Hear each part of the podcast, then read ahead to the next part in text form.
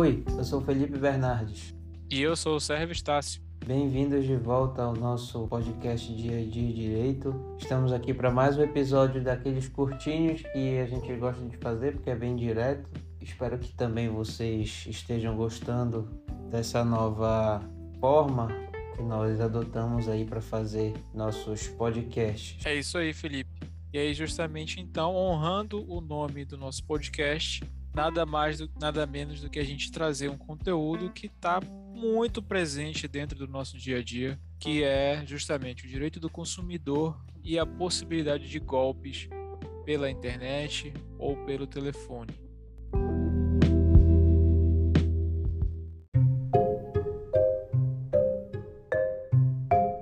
E aí a gente traz hoje aqui para vocês comentários sobre um caso recente do Tribunal de Justiça do Estado de São Paulo que indeferiu um pedido de indenização de um banco por uma cliente que sofreu um golpe pelo telefone. É isso mesmo. Eu vou voltar um pouquinho aqui para esclarecer e falar para vocês assim que é muito comum a gente receber várias ligações, isso inclusive chateia muita gente, é objeto de, de incômodo para muita gente. Que é comum a gente receber várias ligações no dia, por exemplo, ou anônimas ou de números desconhecidos e que muitas dessas ligações são provenientes de vazamento de dados, vazamento do nosso próprio número de celular para empresas, por exemplo, ou muitas vezes, como é o caso aqui que a gente vai estudar, pode ser até mesmo golpe. E é por isso que é interessante a gente trazer esse assunto à tona e comentar esse caso aí que pode servir como norte para nós, para quando nós tivermos alguma dúvida relacionada a esse assunto. Nossa, eu não sei tu, Felipe, mas o meu telefone teve uma época que eu não parava de receber ligação. Era uma ligação a cada 10 minutos de um número de fora do estado, ou às vezes até mesmo daqui, de dentro do estado, do mesmo DDD, mas de telemarketing, de gente querendo, se identificando como de banco, ou enfim, ou até mesmo golpe, né? Não sei se eram números oficiais ou não. Pois é, quando não é golpe, pelo menos a gente ainda tem alguns mecanismos para evitar que talvez esse incômodo seja um pouco mitigado. Como por exemplo, no meu caso, eu bloqueio que o meu telefone toque quando se trata de números desconhecidos, números que não estão salvos nos meus contatos.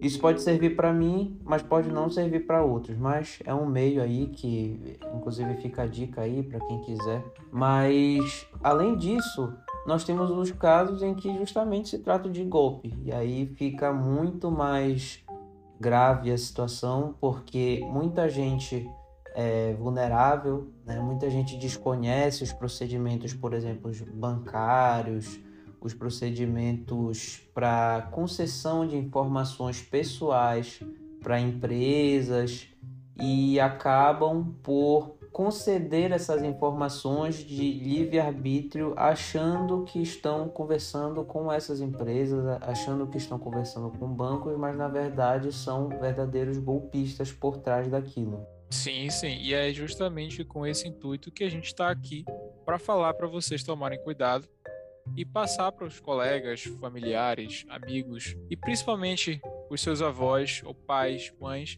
que têm idade mais avançada, que têm um certo, não tem certa familiaridade com a tecnologia e que acaba caindo que é justamente o público mais vulnerável a sofrer esses tipos de golpes.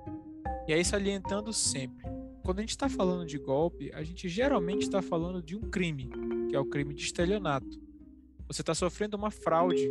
Outra pessoa está narrando uma circunstância, fazendo com que você acredite numa falsa realidade. Né? Ela diz que ela é uma atendente, que ela é uma pessoa de um banco, que ela vai mexer no seu computador, que a sua senha Pix foi alterada, que você precisa transferir tal valor. E aí você ali acaba caindo, acreditando e faz umas transferências, às vezes de valores altos, às vezes de valores baixos. A gente tem que ter muito cuidado. No caso que a gente separou hoje aqui para vocês, o que aconteceu foi uma senhora idosa que não tinha muita familiaridade com o computador recebeu uma ligação de um golpista e nessa ligação ele disse que precisava fazer uma limpeza no computador dela, que estava cheio de vírus e que a conta dela podia estar sendo hackeada, que estava suscetível, que ele precisava limpar a conta dela, fazer uma operação na conta dela e que para isso ela precisava tirar todo o saldo existente. Com isso, ele deu dados de uma conta para que ela fizesse a transferência de todo o saldo existente lá, que era por volta de 16 mil reais. Ela, infelizmente, acreditou na palavra do cidadão, transferiu o dinheiro e depois, quando viu, não se tratava nada mais, nada menos do que um golpe uma pessoa, de um criminoso que estava ali ludibriando ela, enganando ela, maldosamente, tentando só justamente obter uma vantagem econômica. E aí o que, que essa senhora fez? Ela procurou ajuda jurídica e ingressou com um processo na justiça, processando o banco, pedindo a reparação dos 16 mil reais que ela transferiu e também pedindo indenização por danos morais, a famosa responsabilidade civil que a gente tanto fala no mundo do direito e que popularmente é conhecida como os danos morais. É interessante a gente notar nesse caso que ao invés dela buscar assim, não se sabe se ela irá buscar, muito provavelmente sim, mas não se sabe se ela irá buscar a responsabilização do golpista. Até porque é muito difícil identificar quem são essas pessoas, muitas vezes essa ligação, essa mensagem, esse contato vem inclusive dentro dos presídios, né, que nós sabemos que a infraestrutura é muito precária nesse sentido, ou pode ser também, como acontece muito, de que não venha. Mas fato é que é muito difícil de se reconhecer esse golpista. E aí acaba que o consumidor, e aí nós entramos no conceito de consumidor pelo Código Civil, abrangido no Código Civil, ele fica extremamente vulnerável a esse tipo de situação que tem como principal fundamento do golpe o fato do seu vínculo entre consumidor e empresa fornecedora. Nesse caso, que também é o, o conceito de fornecedor é previsto no CDC. E foi justamente com base nesse raciocínio, como o Sérgio falou pra gente, que essa pessoa idosa entrou com uma ação pedindo indenização por danos morais. Mas o que acontece é que no próprio Código de Defesa do Consumidor existe uma possibilidade de exclusão da responsabilidade civil nesses casos. Né? A gente sabe que a responsabilidade civil no âmbito do CDC é objetiva, nesse sentido, ela independe de, de comprovação de, de culpa por parte do fornecedor, mas mesmo assim ela tem que ter nexo de causalidade entre a conduta e o dano sofrido pelo consumidor, que nesse caso não há, né? Cá entre nós, assim, a responsabilidade do fornecedor, assim como decidiu o juízo nesse caso, ela estaria excluída justamente por conta dessa é, ausência de nexo de causalidade entre a conduta e o dano sofrido pelo consumidor. Sim, sim. A gente frisa que os conceitos de consumidor, de fornecedor, eles são todos conceitos jurídicos que estão previstos na lei, que é o Código de Defesa do Consumidor. Basta pesquisar na internet CDC, o Código de Defesa do Consumidor. Logo nos primeiros artigos você consegue ler os conceitos. Aí ele fala lá que consumidor é toda pessoa física ou jurídica que adquire ou utiliza produtos ou serviços como destinatário final. E aí, nesse caso aqui em questão, a gente identifica que há uma relação de consumo de fato.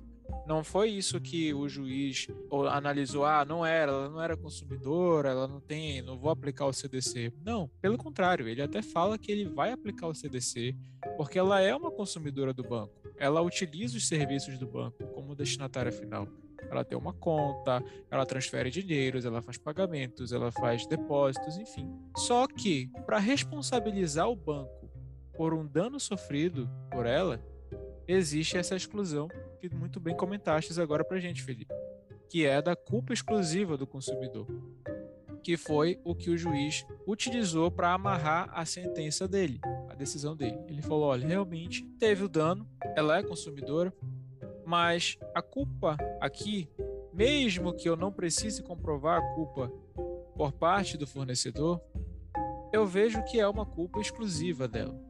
Né? Isso foram tem inclusive trechos da decisão em que ele salienta que acha estranho a orientação, que não tem assim decorrente das circunstâncias que estavam envolvendo ali o caso, tudo estava muito estranho. Embora ela seja uma pessoa idosa e vulnerável e tudo mais, mas a própria narrativa de como aconteceu estava tudo muito estranho. Né? Pedir para você transferir dinheiro numa conta de um CPF de outra pessoa, com tanta informação hoje na internet, a gente já fica desconfiado, né? no mínimo desconfiado. E aí, infelizmente, no caso dessa senhora, criou aqui um precedente.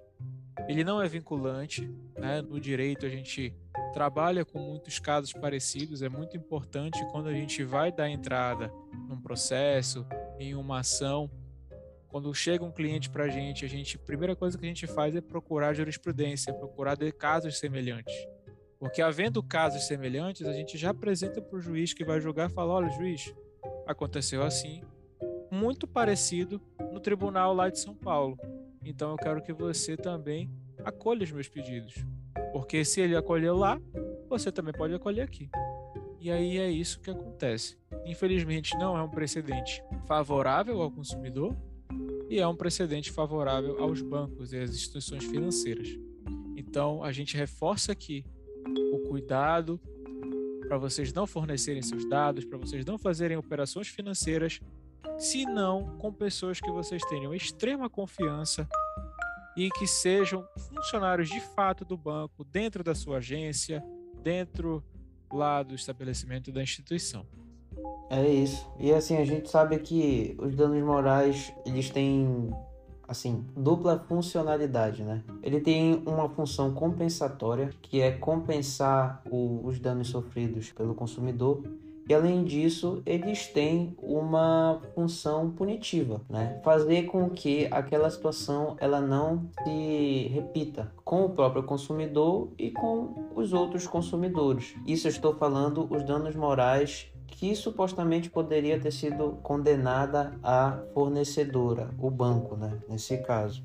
Todo o abalo psicológico, a angústia, o estresse que ela passou, né? imagina, sumir 16 mil reais da sua conta gera com certeza estresse, né? E aí é nisso que se baseia pois é, mas... de morais. O importante é a gente esclarecer que eu acho que tu até chegaste a falar que, assim, o CDC é aplicável, mas é importante a gente entender em que pese o, a gente ter no CDC o princípio da educação e da informação, tanto formal quanto informal, que significa dizer que os fornecedores eles têm o dever legal de proporcionar essa informação para os consumidores de maneira expressa. E aí nós vamos trazer para esse caso, por exemplo, por meio de divulgação de mensagens dizendo que o banco não faz aquele tipo de operação, que qualquer operação que não esteja relacionada com as operações normais do banco se tratam de golpe. Nós temos esse princípio no CDC, mas em que pese esse princípio, a gente não pode achar que é proporcional se exigir do banco que para todos os golpes ela propicie uma informação específica, que o fornecedor propicie uma informação específica.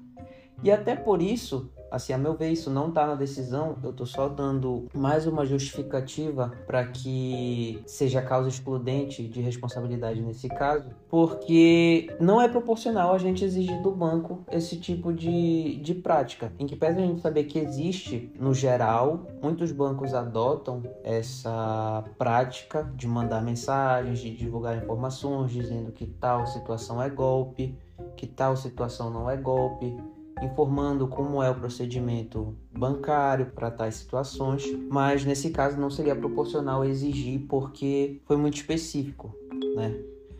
E aí pode se abrir para discussão se cada caso é muito específico, mas enfim, eu entendo que para esse caso não seria proporcional se exigir do banco uma conduta diversa do que foi adotado. Sim, inclusive aqui no estado do Pará, Teve um caso recente, né, que estavam pedindo mensagens, códigos SMS, dizendo que as, a chave Pix das pessoas do Bampará estava danificada e era para entrar em contato imediatamente através do link que era encaminhado. Imediatamente o Bampará começou massivamente nas redes sociais a divulgar: nós não estamos mandando essa mensagem, é golpe, é golpe, é golpe.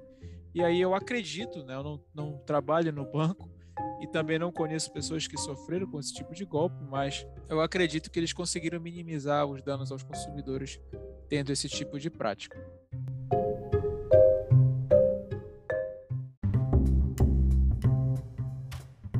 Então, Felipe, já se encaminhando para o final, eu gostaria de agradecer mais uma vez o enorme apoio de vocês, meus ouvintes, nossos ouvintes que estão aqui sempre com a gente.